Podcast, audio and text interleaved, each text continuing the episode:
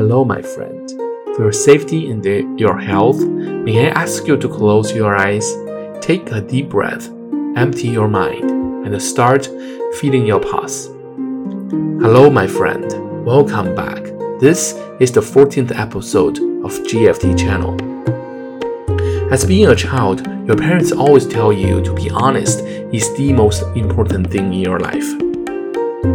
Christians assume that lies under God and the Bible are criminal.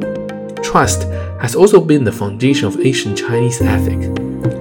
However, it seems that our civilization has never been apart way from lies since the beginning, and we are now living in a world that's full of lies.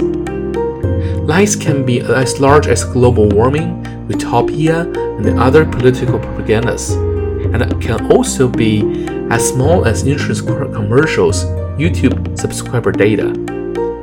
If you tell me you're not a liar yourself, I will assume that you are not a human on this planet. What is the reason or cause of lies? Greedy and desire may be on the top of the list for most people, but that cannot explain why would a four-year-old boy lie to his parents when he broke a glass. It is obvious that people don't have to wait until they become Democrats to tell the first lie of their lives. The only purpose which a child lies to his daddy is to avoid the potential punishment that he fears.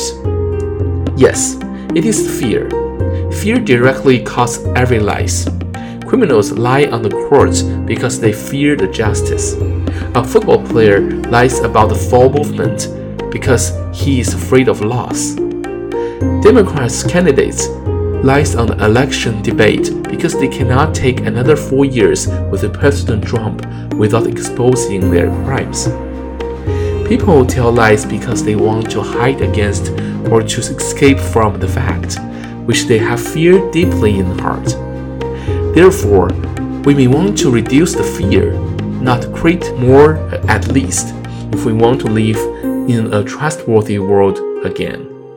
Well, this is the 14th episode from JFT. Thank you for your time and your faith with God. Now, take another deep breath, open your eyes, your mind, and rejoin the real world you came from. May the God bless you.